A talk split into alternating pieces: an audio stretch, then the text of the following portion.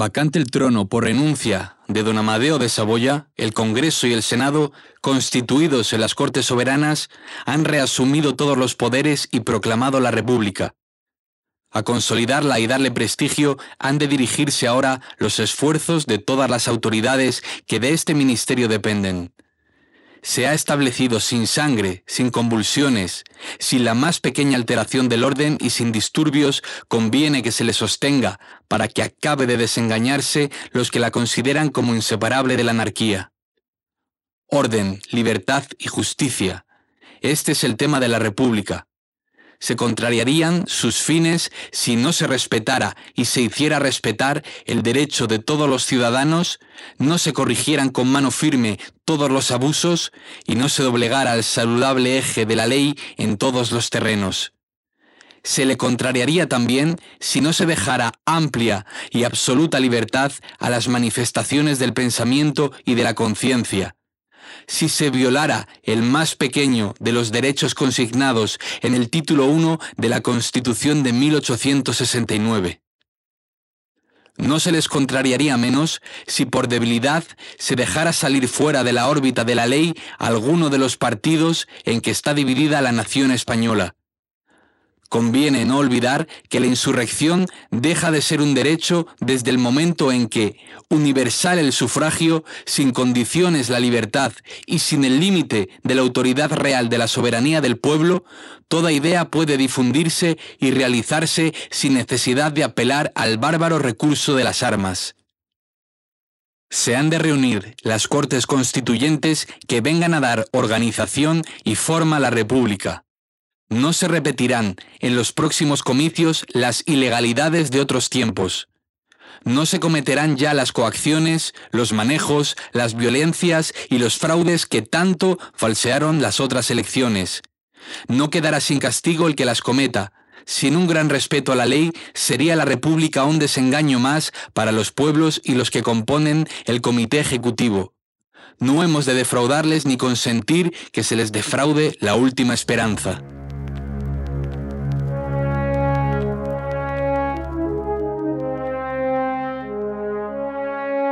Mesocosmos, tu podcast de historia.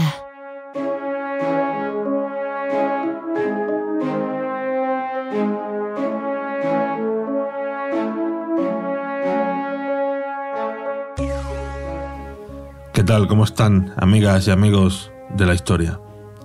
Hoy hablamos de la Primera República Española.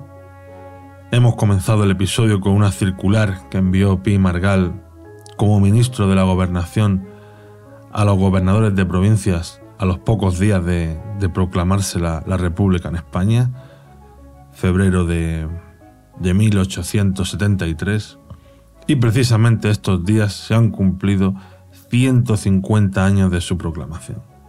Fue aprobada en las Cortes Españolas tras la renuncia del rey Amadeo I de España.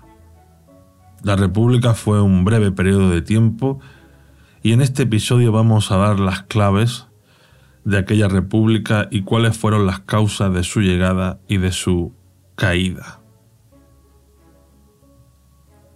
La Primera República es un momento en la historia de España un poco olvidado. Nos hemos quedado en el tópico de que hubo cuatro presidentes en once meses y de que había mucho desorden. Pero, ¿por qué hubo cuatro presidentes en tan corto periodo y tanto caos político? Esa es la gran pregunta que hay que resolver cuando se enuncia, cuando se repite ese mantra de los cuatro presidentes, de los once meses, del desorden. Hay que plantearse por qué pasaron esas cosas. Si no, de poco nos sirve repetirlo como si fuéramos loros, Insisto en que la Primera República sigue siendo un tema poco estudiado. Es cierto que hay estudios de Jover Zamora, de Raymond Carr, de Joseph Fontana, que de vez en cuando van saliendo trabajos, pero para la Academia y la Divulgación es un tema muy olvidado, demasiado olvidado. Y el 150 aniversario ha tenido poca repercusión, cosa que se contrapone a los aniversarios de la Segunda República, de la cual tenemos numerosos estudios, y en parte hay que decir que es normal porque la Segunda República va ligada a la Guerra Civil Española con todo lo que eso conlleva. No obstante, conviene estudiar y analizar la Primera República Española y conocer mejor nuestro pasado, que por cierto, un pasado que no está tan, tan lejano de nosotros. 150 años no es tanto, no es tanto tiempo. Estamos hablando de nuestros tatarabuelos. Y luego seguramente cuando estéis escuchando el episodio, muchas cosas que van a ir apareciendo os van a ser muy familiares, os van a recordar algunos momentos de la actualidad y vais a ver conceptos que o se repiten o se manipulan, pero tanto en aquella época como hoy en día.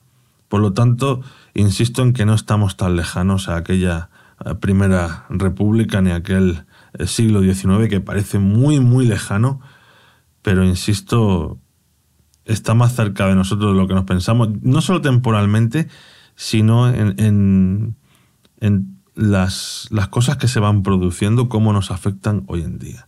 Eso es lo más cercano que estamos del siglo XIX. Que nos encontramos con situaciones similares a las que vivieron aquellas personas decimonónicas. Bueno, y además de la República os traemos las noticias de la historia, por supuesto, y los personajes del mes. Entre los que destacaría, pues que nos vamos a encontrar con una escritora que fue creadora del monstruo más famoso de la literatura, una cantante que le daba gracias a la vida, creo que ya he dicho quién es. Añadimos a la lista de personajes del mes un escritor que viajaba de París a Buenos Aires o de Buenos Aires a París y por último, un revolucionario que llevaba la revolución en la sangre y en su apellido. Así que no os perdáis los personajes del mes y tampoco os perdáis las noticias que son muy interesantes. En este episodio me acompaña Alex Mogo, quien está, como es habitual, en los mandos técnicos. Y tras esta presentación, comenzamos.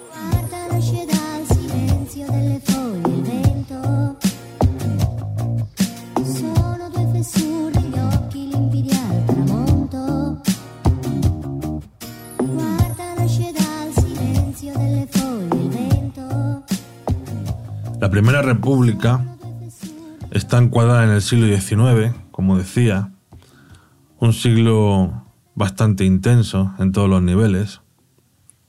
Comenzó con la conocida como Guerra de Independencia contra los franceses en 1808 y terminó con la pérdida de las últimas colonias del Imperio de Ultramar, Cuba, Puerto Rico, Filipinas, Guam, en 1898.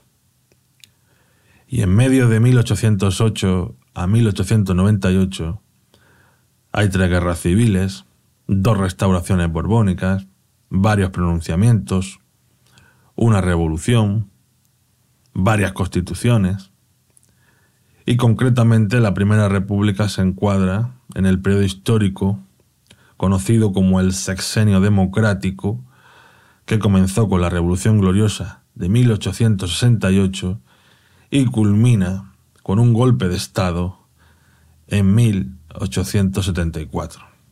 Son seis años muy interesantes dentro del siglo XIX, donde hubo grandes cambios políticos intentando democratizar España. En ese momento del sexenio democrático, en Francia está cayendo el segundo imperio francés y están haciendo la tercera república, Italia y Alemania están en sus respectivos procesos de unificación. El Reino Unido está forjando su imperio colonial. En América, los Estados Unidos acaban de salir de una sangrienta guerra civil donde el norte industrial ha derrotado al sur agrario y el Estado federal y el capitalismo han salido eh, victoriosos. En Argentina, tras varias guerras civiles, se está forjando el país desde la órbita de Buenos Aires. Japón está abriéndose al exterior. Hay una apertura de los puertos japoneses. Y aquí os cito, os he citado, mejor dicho, pues, algunos ejemplos de cómo estaba el mundo en el último tercio del, del siglo XIX. Volviendo a España, en septiembre de 1868, la Revolución Gloriosa derroca a la reina Isabel II. El reinado de esta reina pues se caracteriza por una gran corrupción y donde solo una pequeña élite tiene acceso a la vida política, por lo tanto al poder, cuando eh, las clases medias y la pequeña burguesía pues quiere acceder a la política, no va a tener otro medio que las armas y por lo tanto pues hay un gran descontento con la corona. Los partidos políticos durante el reinado de Isabel II son el moderado, el progresista, el demócrata y la Unión Liberal. No son partidos políticos como hoy conocemos, tienen un escaso nivel organizativo y no tienen un estatus legal, ni mucho menos disciplina de voto, como luego vamos a ir viendo. Es interesante detenerse un poco en estos partidos políticos, porque van a ir surgiendo durante todo el episodio, por lo tanto, para que tengáis una idea, cuando se habla de un partido o de otro, pues saber un poco por dónde va la cosa, ¿no? Empezando por el partido moderado. De moderado tiene poco, es un partido conservador.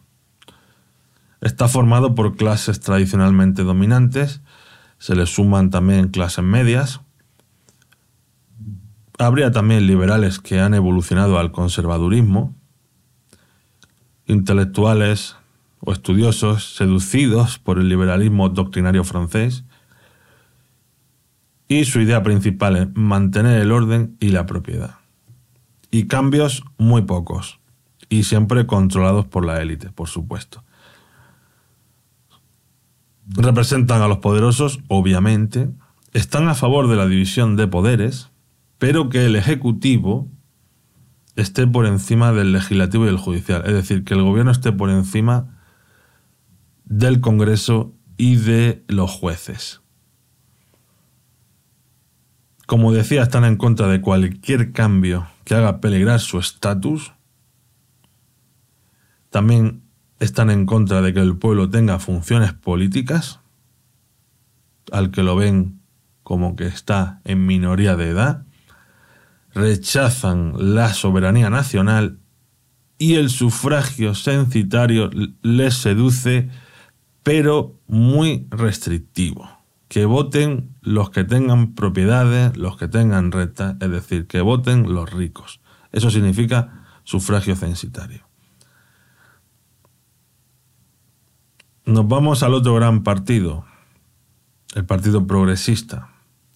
Está formado por clases medias urbanas.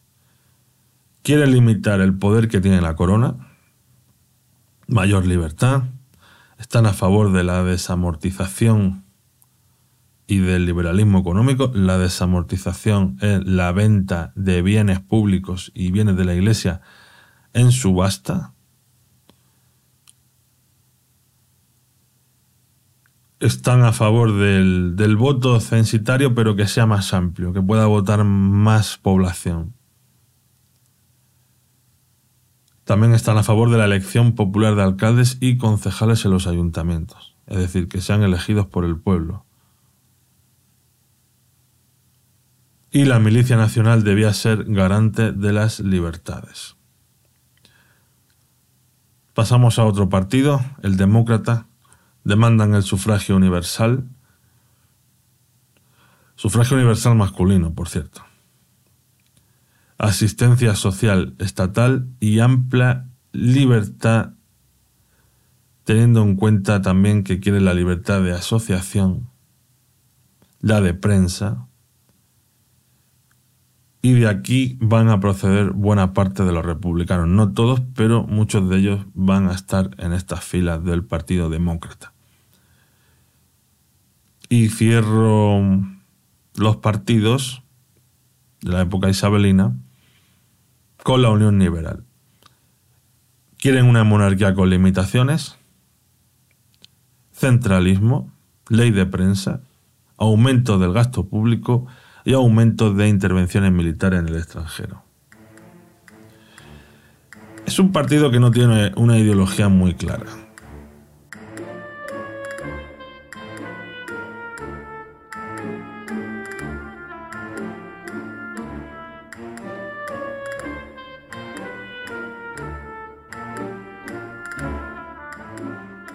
Si entramos en el malestar eh, previo al 68, el final del reinado de Isabel II, sobre todo el, lo que es el segundo periodo moderado, de 1863 a 1868, eh, fue un gobierno mm, de carácter autoritario, eh, donde hubo represión hacia los progresistas, hubo persecuciones, eh, mm, hubo métodos casi dictatoriales y esto supuso una impopularidad de la reina y del partido moderado. Los progresistas y los demócratas entienden que su única alternativa es el uso de la fuerza para cambiar esta situación. Además se suman causas ideológicas, hay una mayor conciencia del liberalismo económico, de la democracia, hay apoyo exterior de los exiliados y Europa mm, no está por ayudar a la corona española. La revuelta estudiantil de 1865, conocida como la Noche de San Daniel, va a ser reprimida con, bastante dureza y esto supuso un agravio más para la, corona. En, esta revuelta estudiantil, que por cierto va a perder la cátedra castelar, que luego será presidente de la, de la República. ¿no? Bueno, en 1866 el malestar político se recrudece hay malas cosechas, lo que da lugar a una crisis de subsistencia, hay hambre, por lo tanto si hay hambre hay mayor mortalidad y menor natalidad, hay un aumento de la inflación y también se le suma una crisis bursátil. Los valores ferroviarios pierden valor y por lo tanto hay quiebra de bancos y de empresas. En la industria pues nos encontramos una crisis en el sector textil, eh, causada por la, por la Guerra Civil Americana y sin olvidar el déficit galopante que tiene la, hacienda pública. Por lo tanto, hay conflictividad social, hay malestar, eh, se siente una discriminación en el reparto de la riqueza y hay grupos que directamente eh, se encuentran en, en, la más absoluta miseria. Surge, además, en este momento, una serie de, láminas eh, pornográficas y satíricas firmadas por alguien que se hace llamar Sem. A día de hoy mm, no sabemos quién es este Sem o quiénes eran, porque pudieron ser varios autores. Se ha debatido si podrían ser los hermanos Becker, no está muy claro que fueran ellos.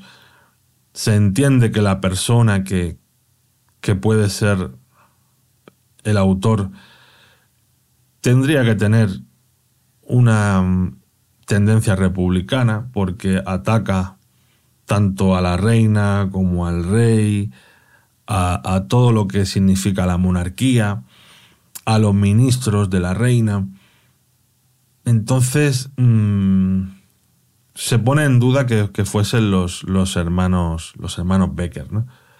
A día de hoy no sabemos quién es, pero si a día de hoy alguien hiciera este, tipo de, láminas pornográficas, tendría un serio problema con la justicia.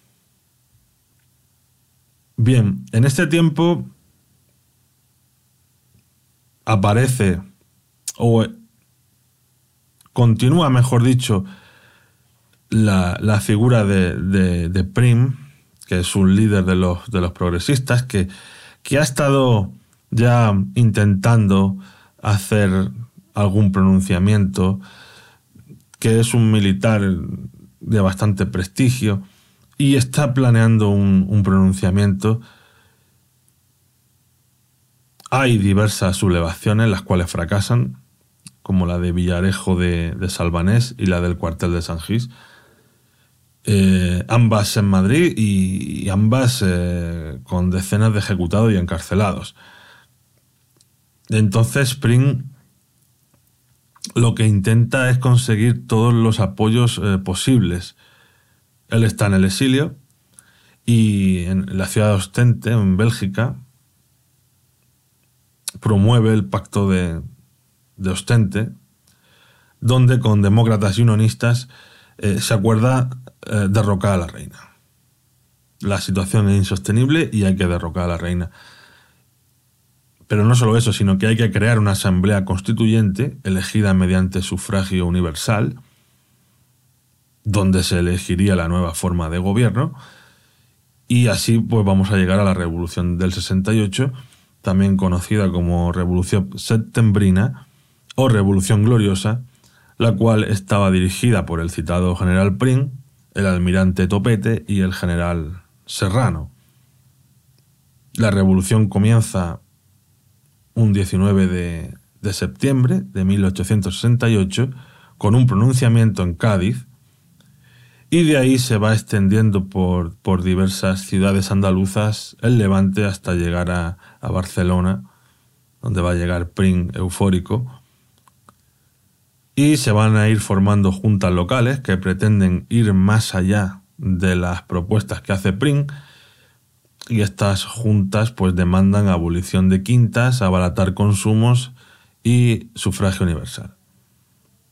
A todo esto, la reina manda un ejército para luchar contra los sublevados, pero el general Serrano derrota a las tropas de la reina en, la batalla del puente de Alcolea y esto provocó la dimisión del gobierno.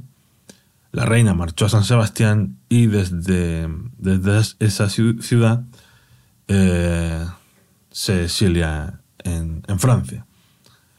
Con el triunfo de la Revolución queda como regente serrano y Prim como jefe del gobierno provisional. Gobierno que va a ir de 1868 a 1871, en el cual hay unionistas y progresistas. Serrano, por cierto, pertenecía a la Unión Liberal, que de alguna manera significaba ponerle un freno a la revolución y evitar que la cosa se radicalizara o fuese más allá. Y los primeros eh, cometidos de los revolucionarios del 68 fueron eh, el orden y generar, eh, regenerar la política además de garantizar las libertades fundamentales y convocar, como planteaba el, Pacto de Ostente, unas cortes constituyentes mediante sufragio universal masculino. ¿Y qué pasó con las, con las juntas? Pues que fueron abortadas por los unionistas y por los progresistas. ¿Y qué pasa en Cuba? Pues ahora vamos a escuchar un, texto sobre lo que estaba pasando en Cuba en 1868. Al levantarnos armados contra la opresión del tiránico gobierno español, manifestamos al mundo las causas que nos han obligado a dar este paso. España nos impone en nuestro territorio una fuerza armada que no lleva a otro objeto que hacernos doblar el cuello al yugo férreo que nos degrada. Nuestros valiosos productos, mirados con ojeriza por las repúblicas de los pueblos mercantiles extranjeros, por los perjuicios que provoca el sistema aduanero español para coartarle su comercio, si bien venden a grandes precios en los puertos de otras naciones, aquí el infeliz productor no alcanza siquiera para cubrir sus gastos. Nosotros consagramos estos dos venerables principios. Nosotros creemos que todos los hombres son iguales. Admiramos el sufragio universal que asegura la soberanía del pueblo, deseamos la emancipación gradual y bajo indemnización de la esclavitud, el libre cambio con las naciones, demandamos la religiosa observancia de los derechos imprescindibles del hombre, constituyéndonos en nación independiente porque así cumple a la grandeza de nuestros futuros destinos y porque estamos seguros que bajo el cetro de España nunca gozaremos del franco ejercicio de nuestros derechos.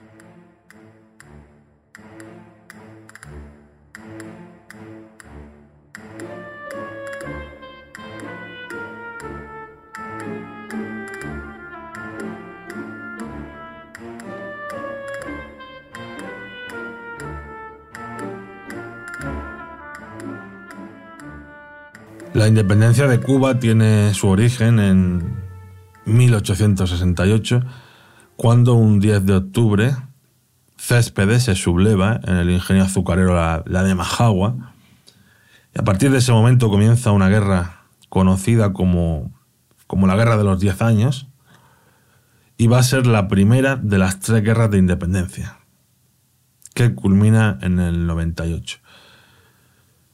A los mambises, que son los rebeldes cubanos, les da igual el gobierno provisional, que se instaure la regencia de Serrano, que Pring esté en el gobierno. Ellos van por la independencia.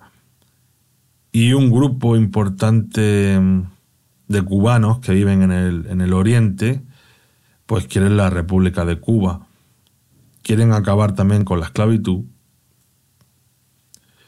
y están en contra también de esa dualidad que hay entre el occidente y el oriente cubano. Bueno, hay que decir que el general Pring está a favor de hacer un, referéndum en la isla, pero este nunca se realizó, este referéndum. La guerra de los diez años va a ser muy dura y nada va a ser lo mismo entre Cuba y España después de, de esta guerra. Una guerra que se va a caracterizar por ser una guerra total, donde se van a quemar haciendas, donde eh, se van a producir ataques eh, a machete. El machete va a ser el arma por excelencia de los mambises, lo que provocaba unas heridas terribles al enemigo. Y va a ser una guerra que van a perder los cubanos, los independentistas cubanos, primero porque hay una facción en la isla que sí está a favor de España, hay que tenerlo en cuenta, y porque hay una gran rivalidad entre los mandos del ejército rebelde. Y aparte, hay por ahí un préstamo muy importante que hacen empresarios de Madrid y de Barcelona al gobierno español, ya en época de Cánovas, que plantean que hay que ganar la guerra como sea y hacen una aportación al Estado español bastante importante para que pueda disponer de los mayores recursos, ¿no? Para ganar, para ganar esa guerra. ¿no? O sea, un préstamo bastante importante. Bien, volviendo al 68, volviendo a la península, el gobierno provisional plantea tres ejes fundamentales o cuestiones ineludibles como son la cuestión económica, la religiosa y la política. Sobre la cuestión económica, se legisla para beneficiar a la burguesía y atraer el capital extranjero. Por lo tanto, se apuesta por el libre cambismo y la ley de minas será un claro ejemplo de, esto. Acabar con la deuda de la Hacienda Española explotando minas dejando entrar capital extranjero. Además se crea la peseta y un impuesto directo sobre la renta. Si pasamos a la cuestión religiosa, pues hay libertad de culto, se suprimen órdenes religiosas, se ahonda en la desamortización de bienes de la Iglesia y estas cuestiones pues no fueron muy bien recibidas por parte de los católicos ni del Vaticano. Sobre la cuestión política, pues la más importante, aquí hay una introducción del sufragio universal masculino, libertad de, imprenta, de reunión y de asociación, lo que da lugar a un aumento considerable del movimiento obrero, que ya estaba en España en aquella época. Por ejemplo, había ya anarquistas y otro tipo de, de tendencias en esa lucha obrera. Fanelli había estado por España y más que eh, el socialismo lo que había llegado a España o lo que más impacto había tenido en España era el anarquismo, tanto en Andalucía como en Cataluña. Dentro de la cuestión política, bueno, la Constitución de junio del 69 es el elemento más importante. Eh, en esta Constitución tiene un gran protagonismo el Partido Progresista, esto me voy a tener en cuenta, y es la primera Constitución democrática que hubo en España. Y se establece que España queda como una monarquía democrática en la cual se establece la división de poderes. El poder ejecutivo lo tenía el rey, podía elegir gobierno. El poder legislativo lo ostentaban las Cortes, es decir, el Congreso y el Senado. Y estas dos cámaras eran elegidas por sufragio universal masculino. Y el poder judicial era independiente del poder ejecutivo y del poder legislativo. A nivel legislativo, las leyes que se van a aprobar en este momento son muy interesantes porque hay una nueva ley electoral, hay una ley orgánica del Poder Judicial, Código Penal, ley de matrimonio civil, ley de administración civil y la creación del registro civil. Si os fijáis, todos son elementos que hoy día perviven, obviamente han variado conforme a ese año 69, pero seguimos teniendo eh, todas estas, estas leyes y por supuesto el, registro civil que ya ha evolucionado y, y tiene esa, mm, digamos, faceta que está por internet, ¿no? Imaginaros si alguien le explicara a Pring que 150 años después el registro civil iba a estar digitalizado, ¿no? O sea, bueno, sería nos tomaría por locos, ¿no? Pero bueno, ¿cómo hemos cambiado en tan poco tiempo, ¿no? Al menos en, el tema digital, ¿no? Bueno, además también eh, las, eh, digamos, em, propuestas que hacía la Constitución eh, garantizaba las libertades individuales, como la libertad de culto, de prensa y otros derechos también muy importantes como el de manifestación o el de asociación. Era un texto, por lo tanto, muy avanzado para, para aquella España y se encontró con diversos problemas, como puede ser la debilidad que tenía esa democracia, la reacción de los antiliberales, el poco entusiasmo de la burguesía, que era más favorable de, a las ideas del partido moderado y quería un sufragio censitario.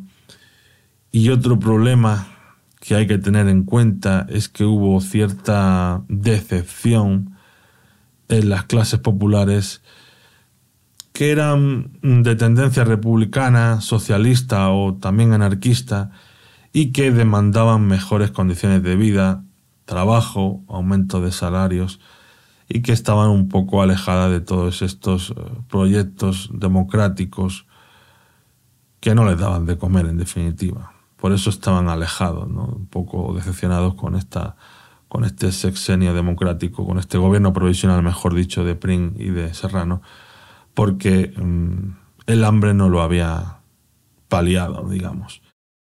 Con la Constitución aprobada, España era una monarquía democrática, pero faltaba un rey. Pring había dejado claro que la república era inconcebible en España, pues decía que era una propuesta mm, política minoritaria.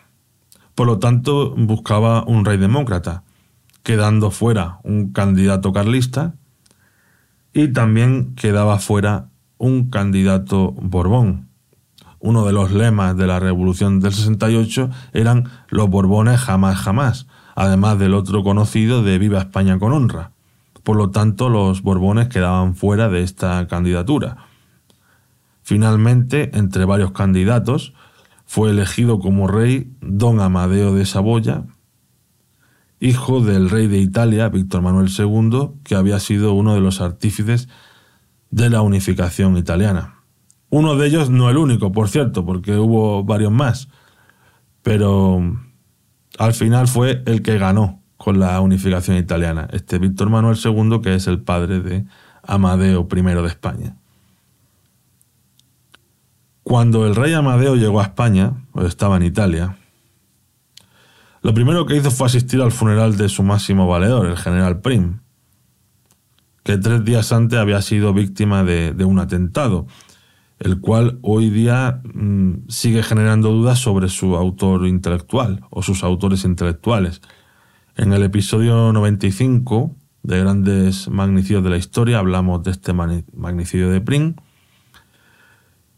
que lo más sorprendente es que Pring estuviera vivo, con 56 años en 1870, después de toda la vida que había llevado en el campo de batalla y en las insurrecciones en las que había participado. Pero bueno, os invito a escuchar ese episodio porque aparecen otros magnicidios aparte del de Pring. Y ya os digo, sigue siendo un misterio sin resolver. ¿Quién mató a Pring o al menos quién fue el que pagó a, esos pistoleros para que asesinaran a sangre fría a, a Volviendo al rey Amadeo I de España, su reinado empezaba mal con la, con la muerte de Prim y todo fueron problemas. Sin Prim era difícil gobernar, pues tenía múltiples enemigos, no lo querían los carlistas ni los republicanos, tampoco lo querían los católicos más ultras, pues entendían que el Papa de Roma con la unificación italiana, era prisionero del rey Víctor Manuel II, el padre de, Amadeo. Y bueno, y luego también pues las clases populares se burlaban del rey y le llamaban Macarronini primero. Es decir, no tenía eh, ningún tipo de, de apoyo o muy pocos apoyos. Siguiendo con más problemas, pues la guerra de los 10 años en Cuba. Los rebeldes cubanos pues luchaban por su independencia y además de esta guerra pues estalló la tercera guerra carlista, que tuvo escenarios en País Vasco, Navarra y algunas zonas de Cataluña. El reclutamiento de soldados fue una medida bastante impopular. Además hubo diversas huelgas obreras en Cataluña, que era la zona más industrializada de, de España, y también acontecieron insurrecciones eh, federalistas en diversas zonas, como Cataluña, Levante y Andalucía, donde en este último lugar hubo también ocupación de fincas. Eh, por si fueran pocos estos problemas, hubo seis gobiernos en dos años, ya que la coalición de unionistas, progresistas y demócratas pues no funcionaba. Además hubo un intento de asesinato, y ya la puntilla fue el enfrentamiento que tuvo con el cuerpo de artillería que lo tuvo que disolver y esto ya fue ya eh, lo que dejó eh, el reinado de, de, Amadeo I de España finiquitado. La situación era insostenible y el reinado de Amadeo I de España fue del 2 de enero de 1871 al 11 de febrero de 1873 y abdicó en la siguiente carta que eh, leemos a continuación. Al Congreso. Grande fue la honra que merecí de la nación española eligiéndome para ocupar el trono. Honra, tanto más por mi apreciada, cuanto que se me ofrecía rodeada de las dificultades y peligros que lleva consigo la empresa de gobernar un país tan hondamente perturbado. Alentado sin embargo por la resolución propia de mi raza, que antes busca que esquivo el peligro, decidido a inspirarme únicamente en el bien del país y a colocarme por cima de todos los partidos, resuelto a cumplir religiosamente el juramento por mí prestado ante las cortes constituyentes y pronto a hacer todo linaje de sacrificios, para dar a este valeroso pueblo la paz que necesita, la libertad que merece y la grandeza que su gloriosa historia y la virtud y constancia de sus hijos le dan derecho, creí que la corta experiencia de mi vida en el arte de mandar sería suplida por la lealtad de mi carácter, y que hallaría poderosa ayuda para conjurar los peligros y vencer las dificultades que no se ocultan a mi vista en la simpatía de todos los españoles amantes de su patria, deseosos ya de poner término a las sangrientas y estériles luchas que hace ya tanto tiempo desgarran sus entrañas. Conozco que me engañó mi buen deseo. Dos años largos ha que ciño la corona de España y la España vive en constante lucha, viendo cada día más lejana la era de la paz y de ventura que tan ardientemente anhelo. Si fuesen extranjeros los enemigos de su dicha, entonces al frente de estos soldados tan valientes como sufridos, sería el primero en combatirlos. Pero todos los que con la espada, con la pluma, con la palabra agravan y perpetúan los males de la nación, son españoles. Todos invocan el dulce nombre de la patria, todos pelean y se agitan por su bien, y entre el favor del combate, entre el confuso, atronador y contradictorio clamor de los partidos, entre tantas y tan opuestas manifestaciones de la opinión pública, es imposible atinar cuál es la verdadera y más imposible todavía hallar el remedio para tantos males. Lo he buscado ávidamente dentro de la ley y no lo he hallado. Fuera de la ley no he de buscarlo quien ha prometido observarla. Nadie achacará a la flaqueza de ánimo mi resolución, no habría peligro que me moviera a desteñirme la corona si creyera que la llevaba en mis sienes para bien de los españoles. Ni causóme en mi ánimo el que corrió la vida de mi augusta esposa, que en este solemne momento manifiesta como yo el que en su día se indulte a los autores de aquel atentado. Pero tengo hoy lo firmísima convicción de que serían estériles mis esfuerzos y realizables mis propósitos. Estas son, señores diputados, las razones que me mueven a devolver a la nación y en su nombre a vosotros la corona que me ofreció el voto nacional, haciendo de ella renuncia por mí, por mis hijos y sucesores. Estad seguros que al desprenderme de la corona no me desprendo del amor a esta España, tan noble como desgraciada, y que no llevo otro pesar que el de no haberme sido posible procurarle todo el bien que mi leal corazón para ella apetecía.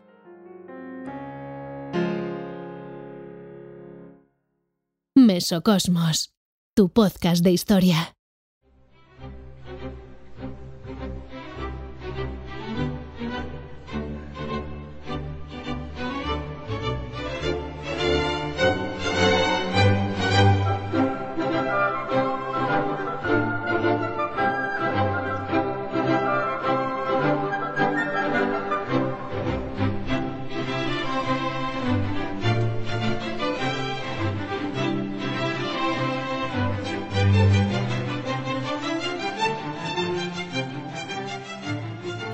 Tras la abdicación de Amadeo I, el 11 de febrero de 1873 se proclama la República en España.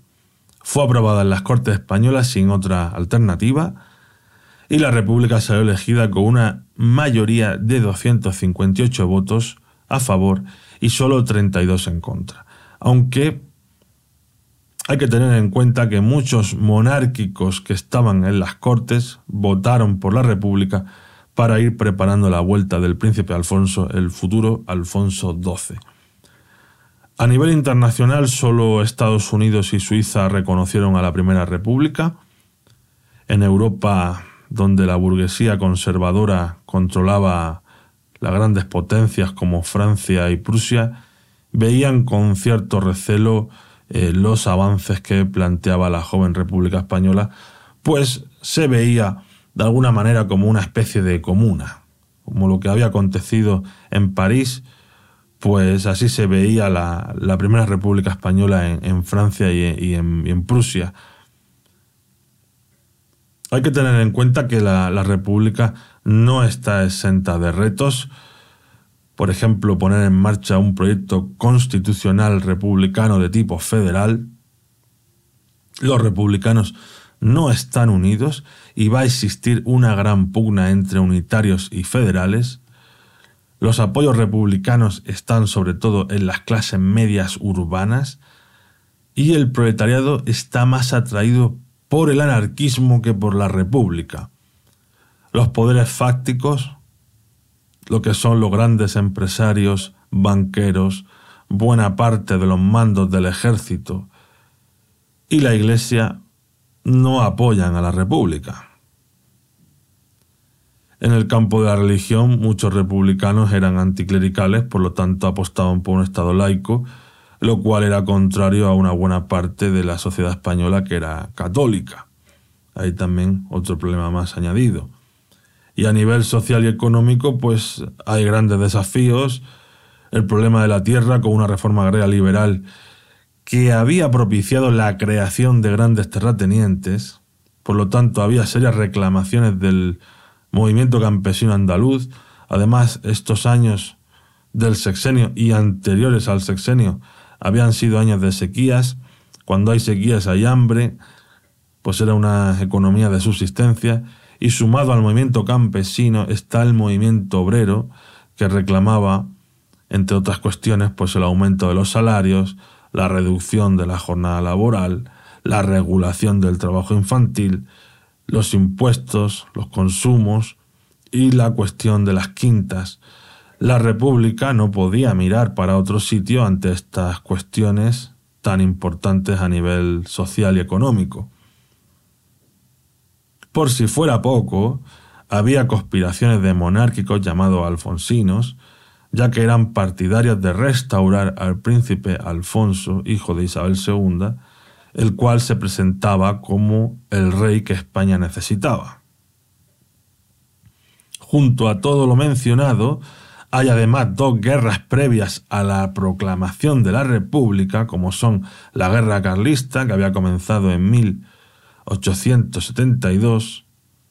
No olvidemos que el carlismo era antirrepublicano y reclamaba el trono para los herederos de Carlos María de Isidro, quien había disputado el trono de Isabel II.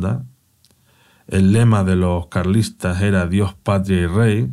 Se hicieron fuertes en zonas rurales de Cataluña, País Vasco y el Maestrazgo. Y en ese momento de la mm, República, la Primera República, el pretendiente carlista era Carlos VII, que llegó a formar un gobierno carlista en el municipio navarro de Estella, también conocido como Lizarra. Además, los carlistas también querían los fueros. Por lo tanto, ellos el Estado federal ni se lo planteaban. Y la otra guerra, pues la ya citada guerra de, los 10 años en Cuba, que había comenzado en el 1868 en, el ingenio azucarero de Majagua, y aquí pues pequeños y medianos propietarios del oriente cubano se habían unido junto a esclavos por crear una Cuba sin esclavitud e independiente de España en forma de república. Ahora os lanzo una pregunta. En estas condiciones que hemos citado, que si dos guerras, que si conspiraciones, que si la cuestión social, que si la pugna entre federales y unitarios. ¿Cuánto tiempo creéis que podíais durar vosotros de presidente o presidenta de, de esta república? ¿Cinco meses, tres meses, dos meses, un mes? ¿Cuánto tiempo? ¿Un día tal vez? ¿Cuánto tiempo creéis que podríais durar vosotros en este cargo de presidente de, de esta república. Los cuatro presidentes de la república fueron Stanislao Figueras, Francesc Pi Margal, Nicolás Salmerón y Emilio Castelar. Como dice el historiador británico Raymond Carr, eran respetados y respetables abogados o catedráticos universitarios intelectuales que odiaban la violencia y su tarea era la de transformar la república inespecífica que les había sido regalada por la situación política en una república federal y que esa transformación debía ser sancionada por las Cortes Constituyentes. Habría que añadir todo un desafío ya que no todos los republicanos eran federalistas. También hay que sumar a la lista de presidentes al general Serrano, aunque la diferencia es que Serrano dio un golpe de Estado a la República, por lo tanto no fue elegido democráticamente como si lo fueron los cuatro anteriores citados. Volviendo al, 11 de febrero de 1873, la Asamblea Nacional elige como presidente a Stanislao Figueras, y Figueras era presidente del Partido Republicano Federal. Al acceder se encuentra con, varios intentos de, golpe de Estado y graves tensiones sociales que tenía que, que resolver, como era la reducción de la jornada laboral y el aumento de los salarios, y también se encuentra con reivindicaciones de republicanos federalistas y de republicanos radicales. Los radicales son republicanos unitarios. A su vez, surgen milicias federalistas, los conocidos como gorros colorados, que demandan un Estado compuesto por repúblicas federadas de tendencia socialista, además de un intento secesionista en Cataluña que logra frenar el presidente Figueras. En mayo de 1873 hay elecciones a Cortes, Cortes Constituyentes, donde triunfan los republicanos federalistas y se proclama la República Democrática Federal. No obstante, el presidente Figueras, cansado de las disputas internas en las filas republicanas, dimitió y se marchó a Francia. Es el presidente de la Primera República que más tiempo estuvo, desde el 11 de febrero al 10 de junio de 1873. Tras Figueras le sustituye Francesc Pi Margal, quien era ministro de la Gobernación, y asume por tanto la presidencia en junio de 1873. Propone instaurar una república federal de forma progresiva, elaborar una constitución. La idea federal proponía tres estados peninsulares, dos insulares y dos americanos, todos ellos con su autonomía conviviendo en el seno de la nación española, y esto se contraponía a la República Unitaria que defiende un solo centro de poder, en este caso Madrid, donde se articulaba todo.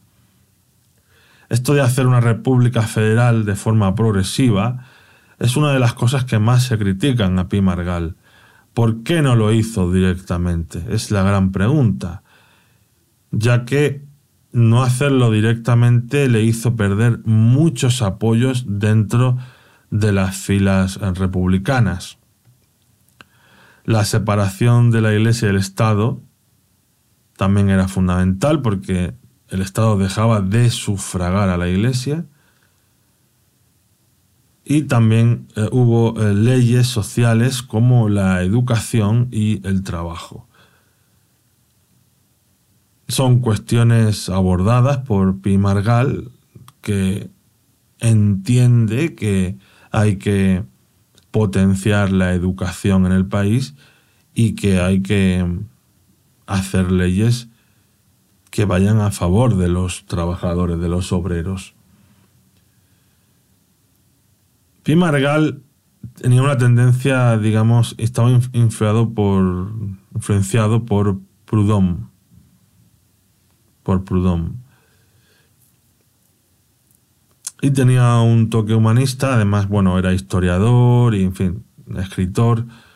Tenía múltiples facetas y un personaje muy interesante dentro de la vida política de, la República, bueno, de todo el siglo XIX, ¿no? Bien, pues aborda estas cuestiones citadas, ¿no? La separación de la Iglesia y el Estado, la ley de la educación, del trabajo, pero el movimiento cantonalista y el carlismo hizo saltar por los aires los planes de Pi Margal.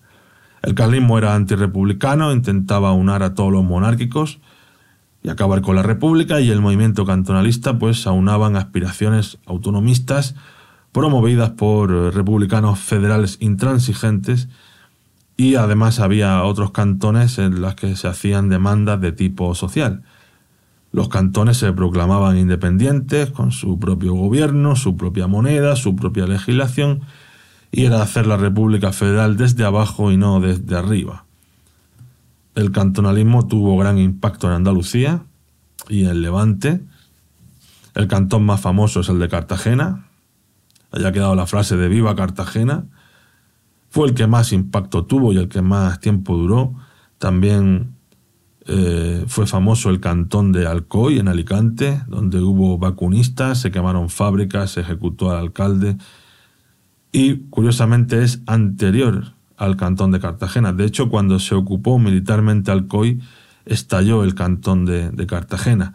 Pero en Cartagena no había vacunistas.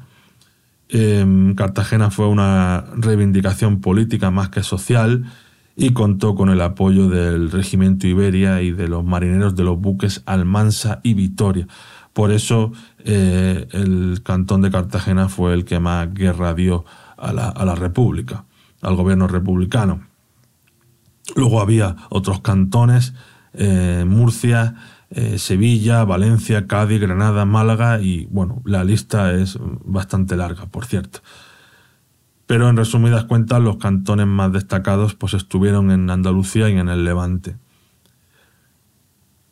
Pimargal se negó a reprimir por las armas el movimiento cantonalista y a su vez em, la guerra de en Cuba y la guerra carlista se va recrudeciendo, lo que provoca que la hacienda española tenga que gastar grandes sumas de dinero, a la par que la República está en manos del ejército, un ejército que, por cierto, cada vez, cada vez está más convencido del príncipe Alfonso. Ve con mejores ojos al príncipe Alfonso, que es el hijo primogénito de Isabel II, y aquí Cánovas del Castillo está buscando apoyos para volver a restaurar a los Borbones dentro del parlamentarismo. Bueno, Pi Margal, sobrepasado, eh, dimite y solo fue presidente un mes, cinco semanas, del 11 de junio al 18 de julio de 1873. Bueno, ¿qué pasa tras Pi Margal? Bueno, que accede a la presidencia a Nicolás Almerón. Él era de tendencia unitaria y en su presidencia continúan las tres guerras al unísono, es decir, la carlista, la de Cuba y el cantonalismo, Salmerón intenta mm, establecer el orden, acabar con el cantonalismo. Para, para ello se encargan los generales eh, Pavía y Martínez Campos, que van ocupando los cantones, que van derrotando. Eh, vencen al general cantonalista Salcedo en Chinchilla, eso está en la provincia de Albacete, y viendo la extrema crueldad con la que actúan Pavía y Martínez Campos, el presidente Salmerón renunció por no firmar eh, penas de muerte de cantonalistas. Su gobierno apenas duró dos meses, del 19 de julio al 7 de septiembre de 1873. Ya eh, vamos por el tercer presidente de la, de la República.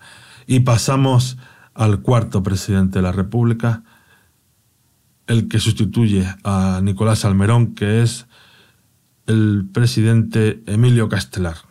Llega a la presidencia el 8 de septiembre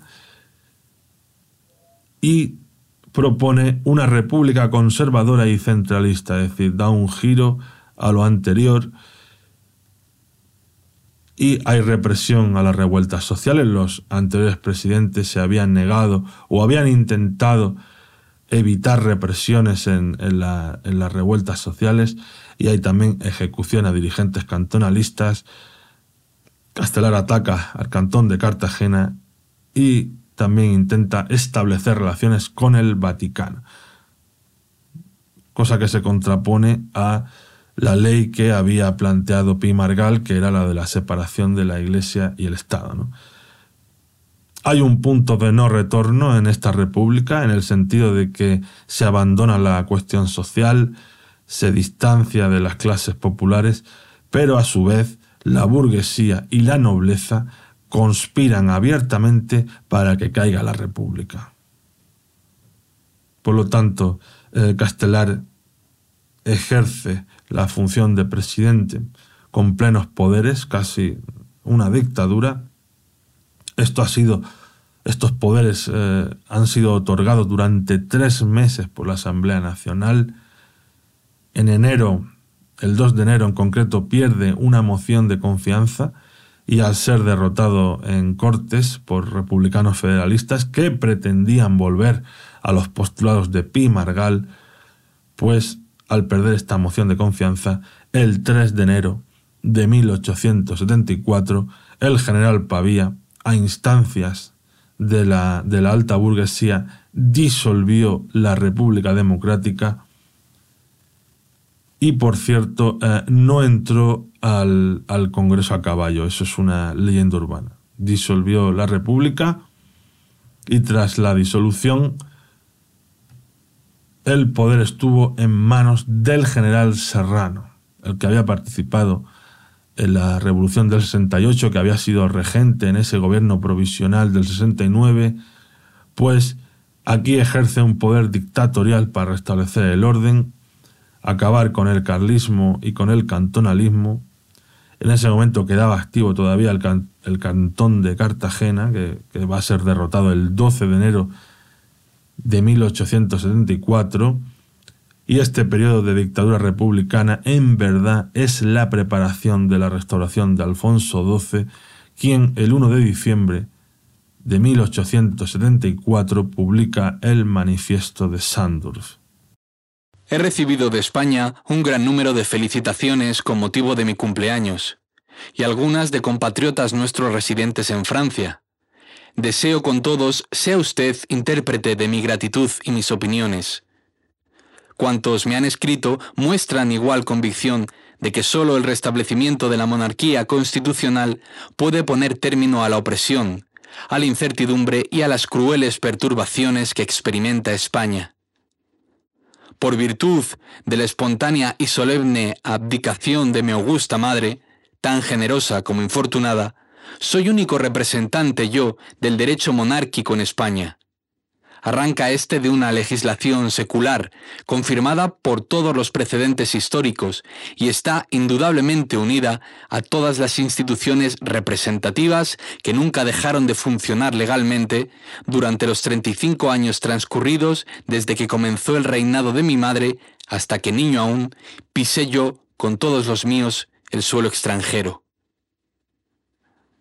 Huérfana la nación ahora de todo derecho público e indefinidamente privada de sus libertades, natural es que vuelva los ojos a su acostumbrado derecho constitucional y aquellas libres instituciones que ni en 1812 le impidieron defender su independencia ni acabar en 1840 otra empeñada guerra civil. Afortunadamente, la monarquía hereditaria y constitucional posee en sus principios la necesaria flexibilidad y cuantas condiciones de acierto hacen falta para que todos los problemas que traiga su restablecimiento consigo sean resueltos de conformidad con los votos y la convivencia de la nación. No hay que esperar que decida yo nada de plano y arbitrariamente.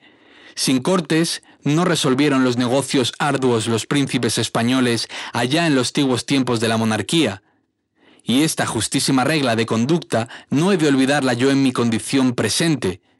Y cuántos todos los españoles están ya habituados a los procedimientos parlamentarios. Llegado el caso, fácil será que se entiendan y concierten las cuestiones por resolver un príncipe leal y un pueblo libre. Sea la que quiera mi propia suerte, ni dejaré de ser buen español, ni como todos mis antepasados, buen católico, ni como hombre de siglo verdaderamente liberal. Suyo, Alfonso de Borbón.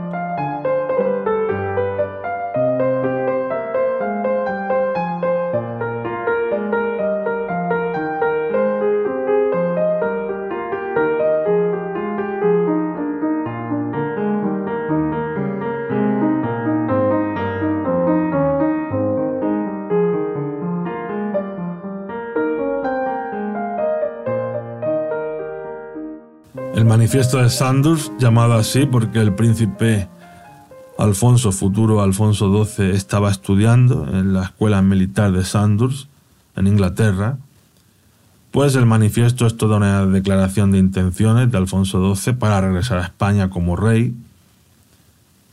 Se presenta como príncipe católico, constitucionalista, liberal, volviendo a las tradiciones.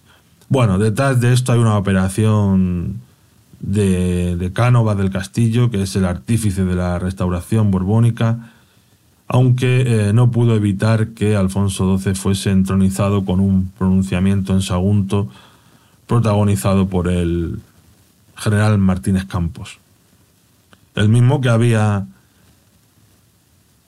sometido a diversos cantones y que luego también nos lo encontramos en, en la guerra de Cuba, la guerra de los diez años, va a ser el que ponga paz a la guerra de los diez años, la paz del Zanjón, la va a firmar Martínez Campos, es decir, que es un personaje bastante que tiene bastante protagonismo en, este último tercio del, siglo XIX en España. Bueno, una vez que está Alfonso XII en España, que llegó a principios del, año 65, 1875, pues se comienza a redactar una nueva constitución, la del 76, la cual estuvo vigente hasta 1931, hasta la fecha de la constitución que más tiempo ha estado vigente en España. Y bueno, el texto constitucional pues plantea cuestiones a tener en cuenta porque, bueno, se contrapone al, a la constitución del 69 del, sexenio democrático, ¿no? Em, España una monarquía constitucional. Habían dicho los del 69, Pring y compañía, que era una monarquía democrática, ¿no? La soberanía era compartida. Eh, se volvió al sufragio censitario, aunque luego en, 1890 se estableció de nuevo el sufragio universal masculino. El Congreso se elegía, pero el Senado no. Bueno, el Senado er, se elegía entre el rey y, la, y los ciudadanos que votaban. Cuando mm, en la anterior constitución, tanto el Senado como el, Congreso era por sufragio, sufragio universal eh, masculino. La religión católica era la oficial. la otra constitución, que es por la que se rige, por la que se regía el reinado de Amadeo I y la, y la Primera República, era aconfesional. Además surge un bipartidismo. Partido Conservador de Cánovas, compuesto por antiguos moderados y unionistas, y por otro lado el Partido Liberal de Sagasta. Estos dos partidos se van a ir alternando el poder. Los demás partidos no van a tener ningún peso político. Van a ser partidos residuales, no van a tener ningún, ningún peso, ninguna importancia. Y bueno, esta alternancia de liberales y de mm, conservadores, pues está garantizada por el caciquismo, ¿no? Que es la que amaña las elecciones, ¿no? Lo que se conoce como el pucherazo, ¿no? O sea, es un régimen bastante corrupto a nivel político. Esa corrupción pues, la va a arrastrar hasta el año 31. De hecho, cuando renuncie o abandone el país Alfonso XIII, el hijo de Alfonso XII, en las elecciones municipales eh, ganan los republicanos en las ciudades, pero en las zonas rurales gana la monarquía. Pero ¿qué pasa? El rey entiende y su gabinete que los que han ganado en las zonas rurales son, gracias a los caciques. O sea, en, las zonas urbanas el voto es más fiable porque hay menos presión caciquil, ¿no? Este detalle, ¿no? Pues de todas esas mañas y esas elecciones compradas, ¿no? Se van turnando el, el poder, ¿no? Y acabaron con los problemas de la, de la Primera República bueno, acaban con la guerra con la guerra carlista, con la guerra carlista y con la guerra de Cuba también acaban, aunque la parchean un poco, porque luego Cuba se acaba independizando en el, en el 98, pero sí llegan a la paz del Zanjón en el 78, como decía con Martínez Campos, y un importante préstamo que hacen empresarios de Barcelona y de Madrid Que por cierto, luego estos empresarios de Barcelona se van a enfadar mucho con el 98 y van a dejar a un lado la monarquía y se va a crear ahí un malestar bastante importante en ese 98 entre, entre Madrid y Barcelona. Pero hasta el momento, en estos primeros años de la restauración, eh, apoyan esa guerra, derrotan a los mambises, por lo menos temporalmente, y ya digo, parchan la situación. Luego, a nivel social, bueno, numerosas huelgas que van a estar presentes en toda la restauración. Surgen, eh, surge el Partido Socialista, eh, Pablo Iglesias, el tipógrafo. Y bueno, em, va a haber mucha convulsión a nivel social. O sea, hay estabilidad en el Parlamento porque gobiernan dos partidos, pero a nivel social es un, país eh, complicado, complicado, con numerosas huelgas, reivindicaciones y, y es complejo. España es un país complejo. Habría que analizarlo más en profundidad, pero es un país bastante complejo. Y lo ha sido siempre. Bueno, eh, conclusiones de la República. Yo destacaría varias cuestiones a tener muy en cuenta. España durante todo el siglo XIX vive en una continua crisis. Eh, la crisis no es exclusiva del periodo republicano, como algunas personas quieren hacernos ver. Las crisis parece que están provocadas por la República. No, no es así. Hay crisis anteriores a estas repúblicas y las repúblicas, por el motivo que sea, no solucionan estas crisis. En el caso de la Primera República, pues no supo, no pudo y no le dejaron actuar por los múltiples intereses que se entrelazaban en, la sociedad y en la economía de aquella, de aquella España.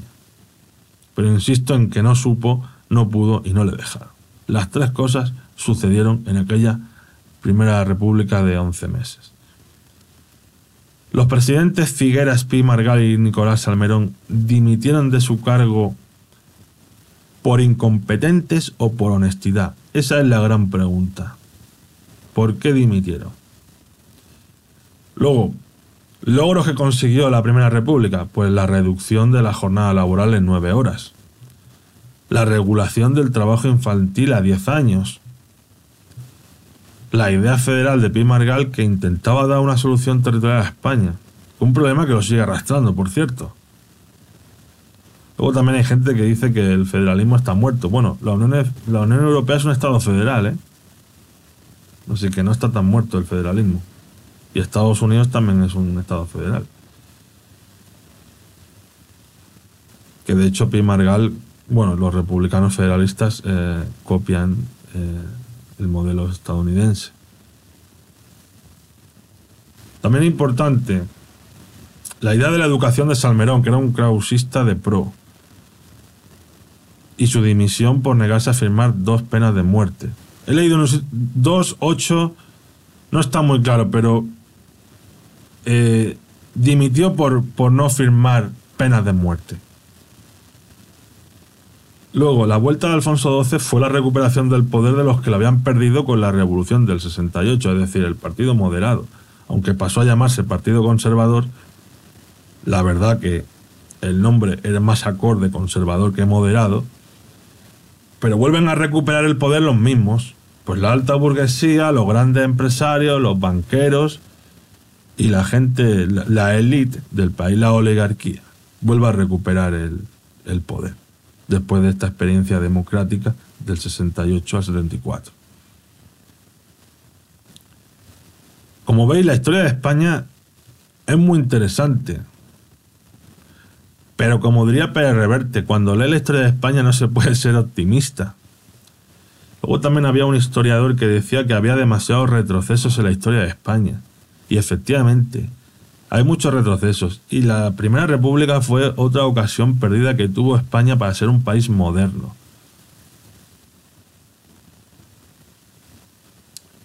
Si nos vamos al mundo de la, literatura, hay una novela de Ramón J. Sender que os recomiendo, que es Mr. White en el Cantón. y es sobre esta Primera República. Y luego, eh, bibliografía sobre el tema. Bueno, tenéis la obra de Jover Zamora, Mito y Realidad sobre la Primera República. Y luego también em, están los trabajos que hicieron sobre historia de España eh, Joseph Fontana y Raymond Carr, y aparece, por supuesto, la Primera República.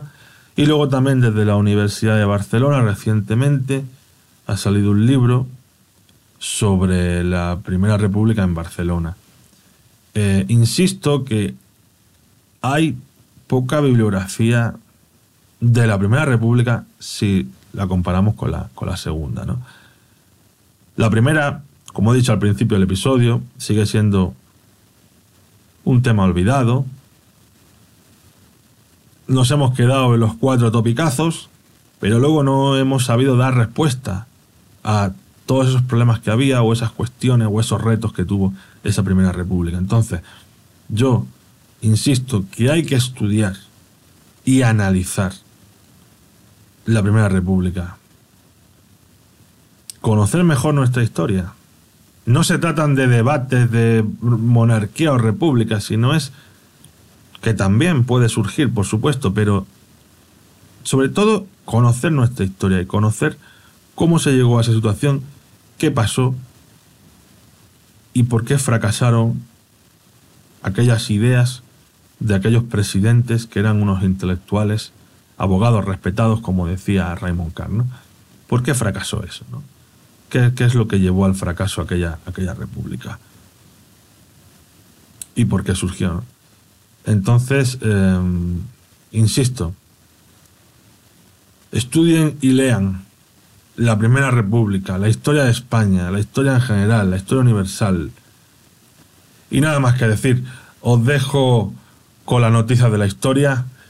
Muchas gracias por la escucha y un abrazo para todos los, los oyentes, allí donde estéis, desde España hasta Buenos Aires y por tantos lugares que, que nos escucháis. Un abrazo, amigos y amigas de la historia. Mesocosmos tu podcast de historia.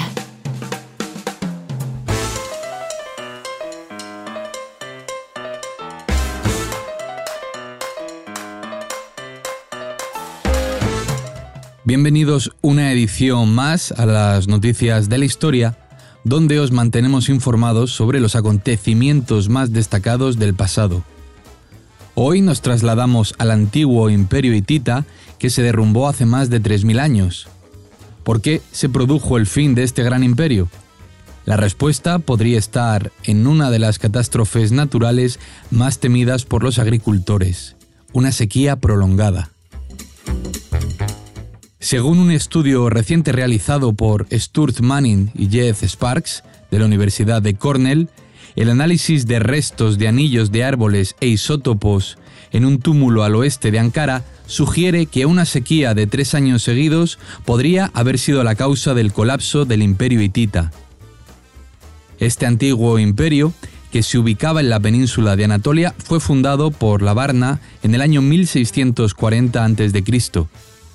En aquel momento tenía su capital en Kusar, aunque posteriormente fue trasladada a Atusa por Atusil I. El imperio hitita fue una gran potencia en su época, tenían escritura jeroglífica y cuneiforme y su economía se basaba en las minas de hierro y el comercio. Sin embargo, también tuvieron varios enfrentamientos con otros reinos como Mitanni y Egipto. A pesar de estos conflictos, el motivo del derrumbe del imperio hitita había sido un misterio hasta ahora. La hipótesis de la sequía parece bastante posible, lo que demuestra una vez más que la naturaleza puede ser más poderosa que cualquier ejército o Estado.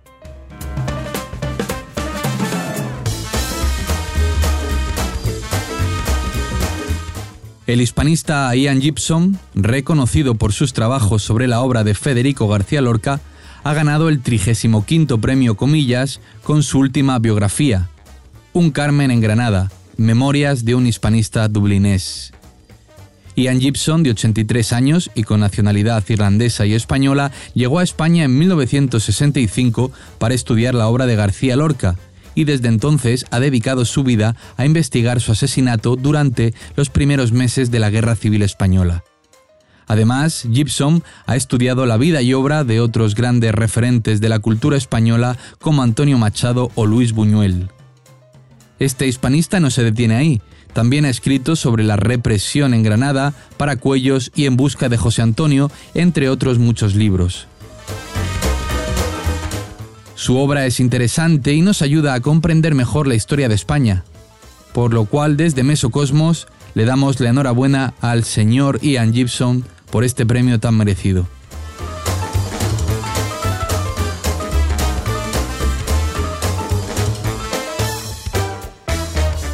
Se conmemoran 80 años del fin de una de las batallas más emblemáticas de la Segunda Guerra Mundial. Hablamos de la batalla de Stalingrado.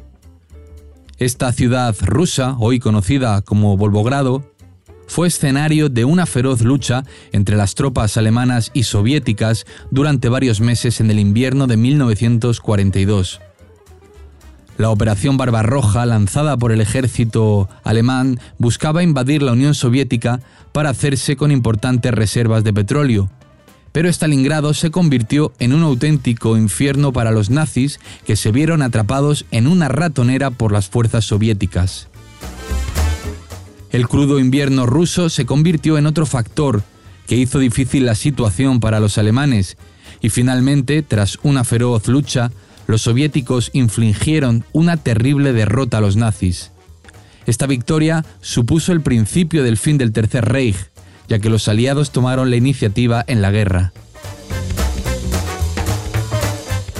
Desafortunadamente, más de dos millones de personas, entre soldados y civiles, perdieron la vida durante esta batalla tan sangrienta. Sin embargo, el heroísmo y la determinación de los soldados soviéticos en Stalingrado se convirtieron en un símbolo de la resistencia contra la brutalidad del nazismo. Películas como Stalingrad y Enemigo a las Puertas, basadas en esta batalla, nos recuerdan la importancia de la historia y cómo estas batallas marcaron el rumbo de la humanidad. Desde Mesocosmos, os recomendamos que no pierda la oportunidad de aprender más sobre este momento clave en la historia mundial.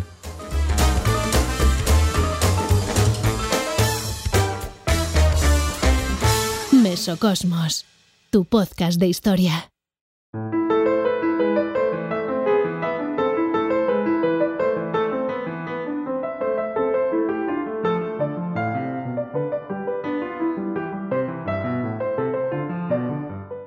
Sobre los personajes del mes comenzamos con la escritora Mary Shelley, quien nació en Inglaterra en 1797, hija del editor Godwin y de la filósofa Mary Wollstonecraft.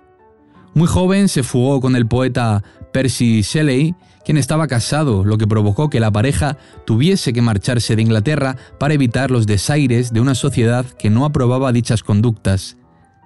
El encuentro en Suiza con Lord Byron fue muy fructífero a nivel literario, ya que en esa reunión en la que estaba Byron, tuvo la idea de que cada uno de los presentes debía escribir una historia de terror.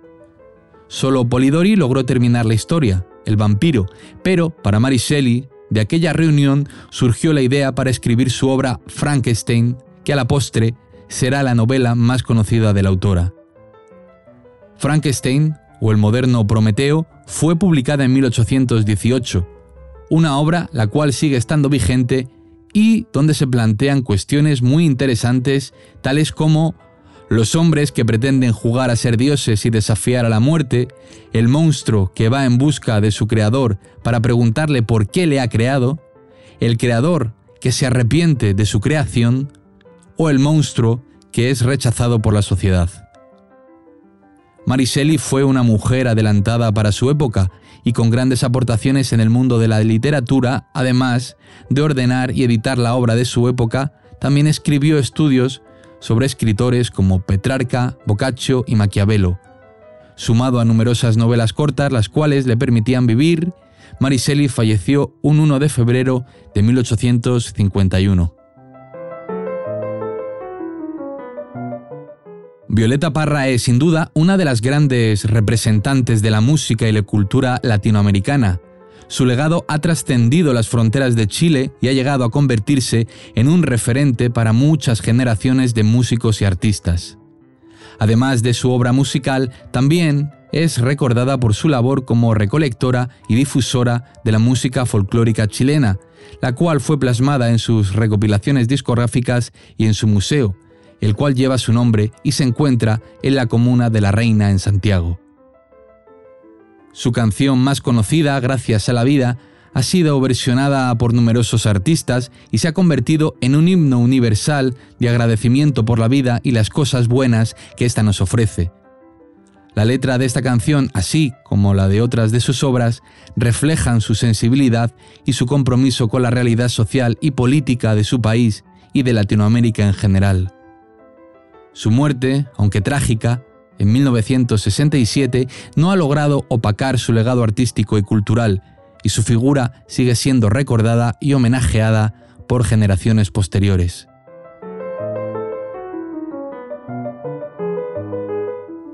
Vamos a hablar ahora de uno de los grandes referentes de la literatura latinoamericana. Hablamos de Julio Cortázar.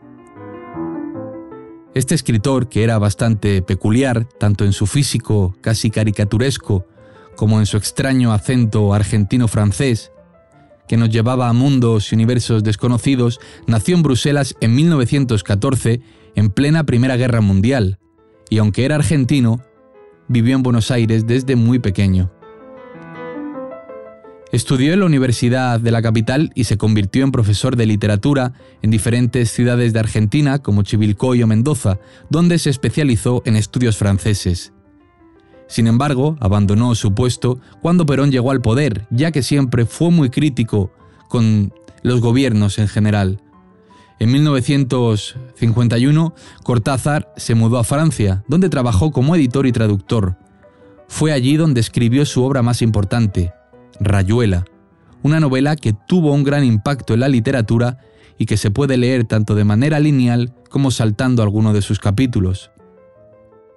Rayuela es un referente del realismo mágico, un género que mezcla la realidad con la fantasía. Y Rayuela trata sobre... Es mejor que la leáis para, para entenderlo. Cortázar fue muy crítico con la junta militar de Videla y su gobierno prohibió sus libros. El escritor falleció finalmente en París en 1800, perdón, en 1984 debido a una leucemia y fue enterrado en el cementerio de Montmartre. A pesar de ser uno de los grandes escritores de la literatura latinoamericana, es otro de esos escritores que nunca recibió el Premio Nobel de Literatura.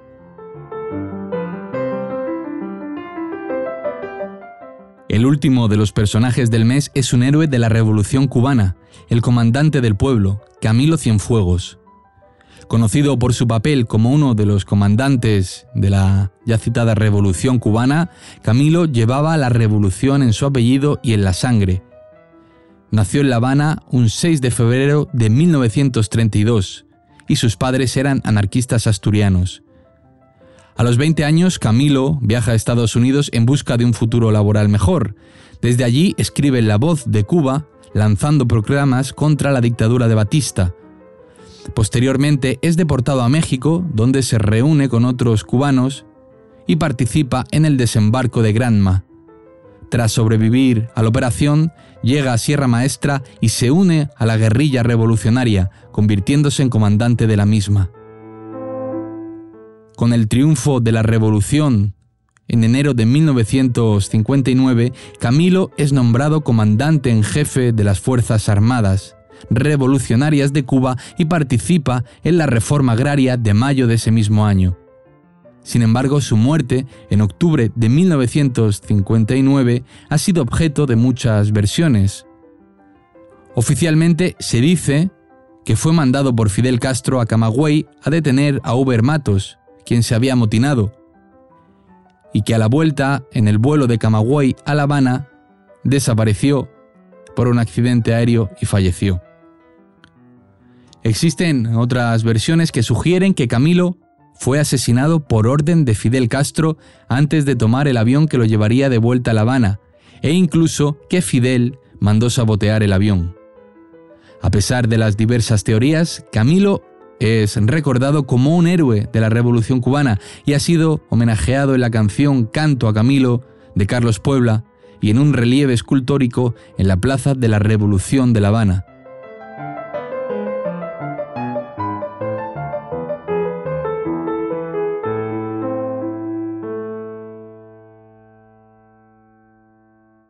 Mesocosmos, tu podcast de historia.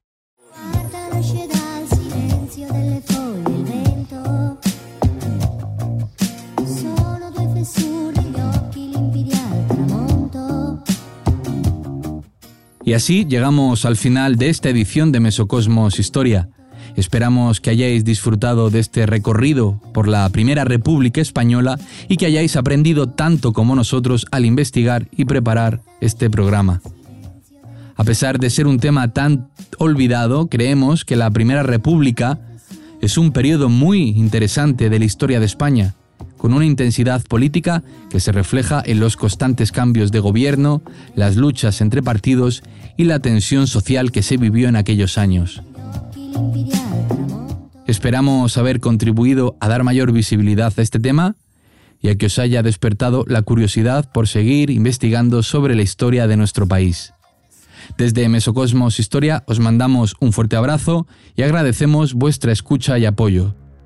No olvidéis seguirnos en nuestras redes sociales para estar al tanto de nuestras próximas ediciones y de todas las novedades en el mundo de la historia. Hasta pronto.